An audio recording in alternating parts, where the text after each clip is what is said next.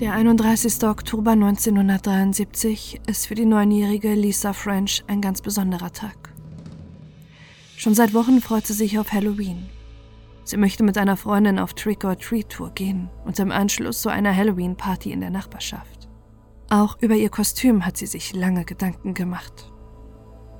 Eigentlich möchte Lisa sich als Schmetterling verkleiden, doch im US-amerikanischen Fond du Lac im Bundesstaat Wisconsin ist es Ende Oktober bereits zu kalt für ihr Kostüm und ihre Mutter muss ihrer Tochter den Wunsch ausschlagen. Lisa gilt als fröhliche und aufgeschlossene Schülerin und lebt mit ihrer Familie in einer ruhigen Nachbarschaft, in der jeder Lisa kennt. Sie spielt gern mit ihren Freundinnen oder den Nachbarskindern. Auf der Straße ist bei den Pfadfinderinnen und scheut sich nicht davor, auch bei den Erwachsenen zu klingeln, um mit ihnen zu reden. Am 31. Oktober ist die Familie gemeinsam zu Abend. Von ihrem leiblichen Vater lebt ihre Mutter Marianne getrennt. Lisa und ihre jüngere Schwester wachsen bei ihrer Mutter und ihrem Stiefvater Bruce auf, mit dem sie sich gut verstehen. Das Paar hat erneut geheiratet und sie sind 1973 nochmals Eltern eines Sohnes geworden. Lisa ist an diesem Abend aufgeregt, da sie nach dem Essen und dem Einbruch der Dunkelheit endlich losgehen darf. Sie verkleidet sich an diesem Abend als Landstreicherin. Ein wärmeres Outfit, das ihre Mutter Mary Annie rausgesucht hatte. Sie trägt einen großen Filzhut, aufgemalte Sommersprossen, einen großen grünen Parker und einen damals angesagten Shaggy Bob, den ihr die Mutter, die Kosmetikerin ist, geschnitten hat. Um 17.45 Uhr ist die Familie mit Abendessen fertig und Lisa bricht freudig in die Halloween-Nacht auf. Sie verabschiedet sich von ihrer Mutter und ihrem Stiefvater mit einem Kuss bevor sie durch die Nachbarschaft gehen will, um Süßigkeiten zu sammeln und zur Halloween-Party zu gehen. Doch es ist das letzte Mal, dass ihre Eltern sie lebend sehen.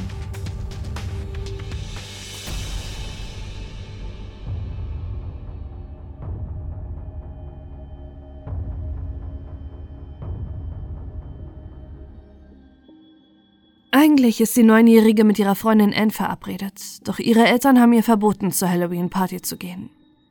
Deshalb bricht Lisa an diesem Abend alleine auf.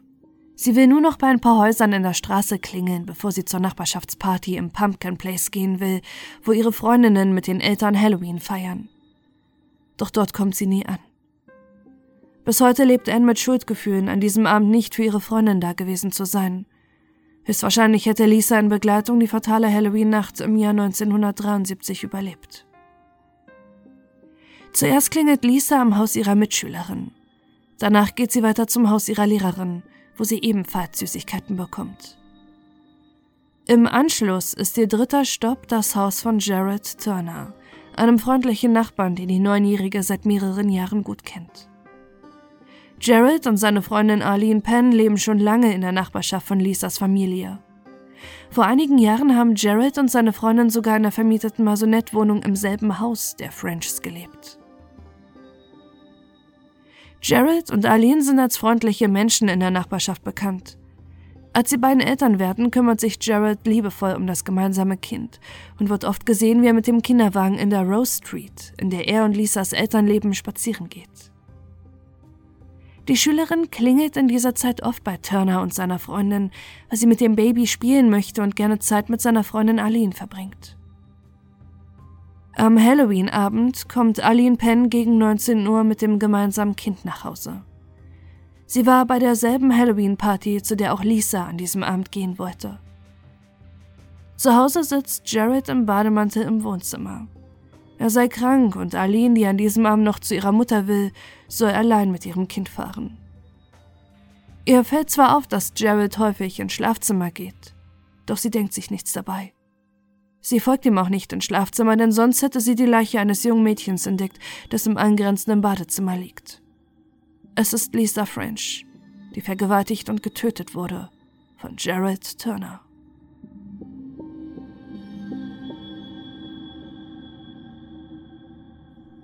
Während Arlene nicht ahnt, welch grausames Geheimnis ihr Freund vor ihr versteckt und zusammen mit ihrem Kind zu ihrer Mutter fährt, bricht nur wenige Häuser weiter Panik aus. Eigentlich sollte Lisa um 19 Uhr wieder heimkommen. Doch auch eine Stunde später fehlt von der Schülerin jede Spur. Marianne und Bruce gehen die Nachbarschaft ab und telefonieren rum. Doch niemand hat Lisa noch einmal gesehen, nachdem sie bei ihrer Lehrerin geklingelt hatte. Gegen 22 Uhr hat sich in Fond du Lac bereits herumgesprochen, dass eine Neunjährige vermisst wird. Außerdem ist die Polizei von Lisas Eltern informiert. Noch in der Nacht wird eine Suche organisiert aus Polizei, Nationalgarde und fast 6000 Freiwilligen, die die vermisste Lisa French suchen. Hubschrauber kreisen Tag und Nacht über Fond du Lac. Reiterstaffeln durchqueren die Wälder. Ein Fotoladen sponsert 6000 Vermisstenplakate für die Suche und die Tankstellen bieten allen Freiwilligen für die Suche kostenlose Tankfüllung. Die Anteilnahme in der kleinen Stadt ist riesig. Doch am 3. November 1973, am vierten Tag ihres Verschwindens, gibt es für Lisas Familie die grausame Gewissheit. Ein Farmer findet auf seinem Feld am Rande zum Wald zwei Müllsäcke. Im einen ist die Leiche der Neunjährigen, im zweiten die Kleidung von Lisa. Noch heute ist er erschüttert vom Anblick des toten Mädchens. Und er sagt in einem Interview von 2017 dazu, es war das Schlimmste, was passieren konnte. Ich habe das kleine Mädchen gesehen und ich weiß bis heute nicht, wie ihr jemand das antun konnte.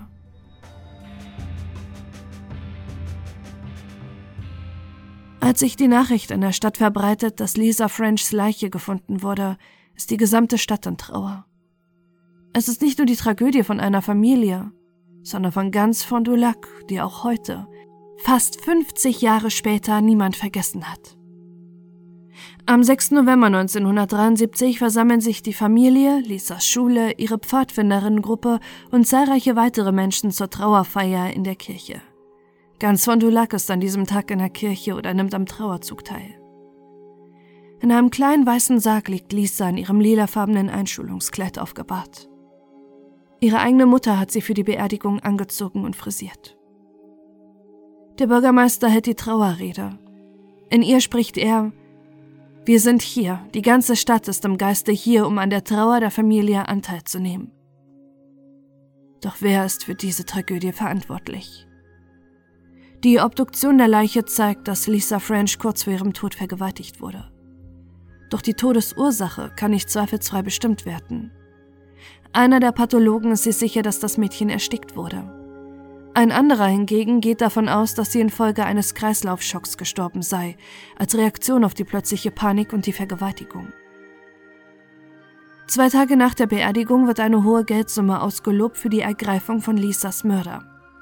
Das Geld stammt von lokalen Unternehmen, die ihrer Familie helfen wollen, endlich zu wissen, wer für den Tod der Neunjährigen verantwortlich ist. Einen Mann hat die Polizei von Anfang an im Fokus, denn er hatte bereits eine 15-jährige Babysitterin versucht zu vergewaltigen. Es ist Jared Turner, der freundliche Nachbar, der Lisa French schon seit einigen Jahren kennt. Doch es dauert neun Monate, bis die Beweislast eindeutig ist und er am 9. August 1974 verhaftet wird.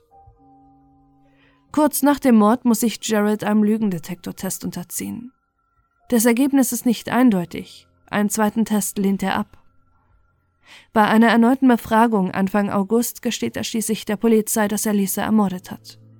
Nur kurze Zeit später widerruft er jedoch das Geständnis wieder. In diesem ersten Geständnis erläutert er, was sich am Halloween-Abend ereignet hatte.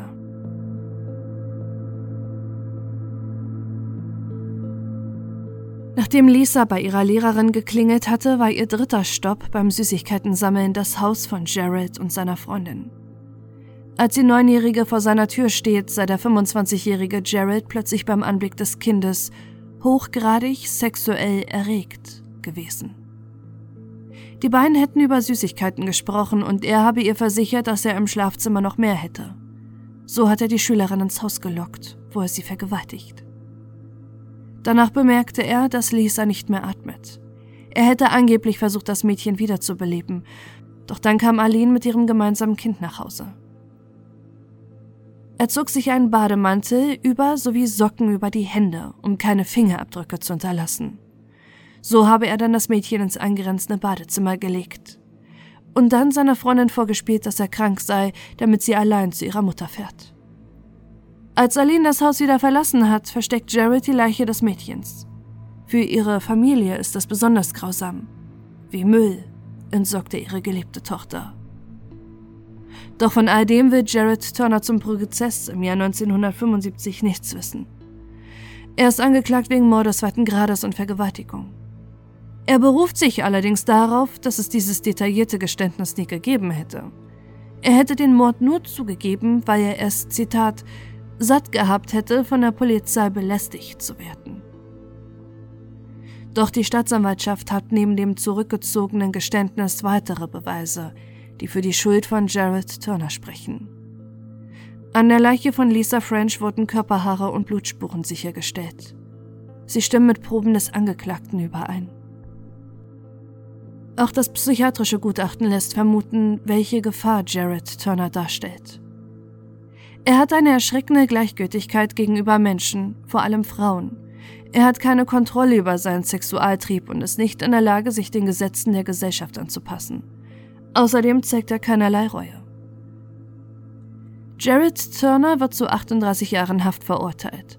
Doch für Lisa Frenchs Familie ist der Schmerz, den sie durchmachen müssen, noch lange nicht vorbei. 1992, nach 17 Jahren Haft, wird Turner das erste Mal wegen guter Führung aus der Haft entlassen und kommt auf Bewährung frei. Der Aufschrei von Dulac ist riesig, als die Zeitungen titeln, dass der Halloween-Killer wieder auf freiem Fuß ist. Es finden Proteste vor seinem Haus statt, und Lisas Familie reicht Beschwerden gegen die Bewährung ein. In Wisconsin wird daraufhin ein neues Gesetz erlassen, das Turner Law, das es erlaubt, dass Sexualstraftätern, die immer noch eine Gefahr darstellen, ihre Bewährung nur in einer psychiatrischen Einrichtung verbüßen dürfen. Im November 1993 wird Jared Turner daraufhin erneut inhaftiert, nachdem ein zweites Gutachten festgestellt hat, dass er weiterhin ein gefährlicher Sexualstraftäter sei. Im Jahr 1998 entscheidet ein Gericht erneut über eine mögliche Bewährung. Sie kommen zu der Entscheidung, dass Jared Turner kein gewaltbereiter Sexualstraftäter sei. Somit würde auch das Turner Law nicht bei ihm greifen. Und er kommt wieder frei. Dieses Urteil über seine Bewährung bleibt sogar weiterhin bestehen, als Turner eine Sozialarbeiterin mit einem Messer bedroht.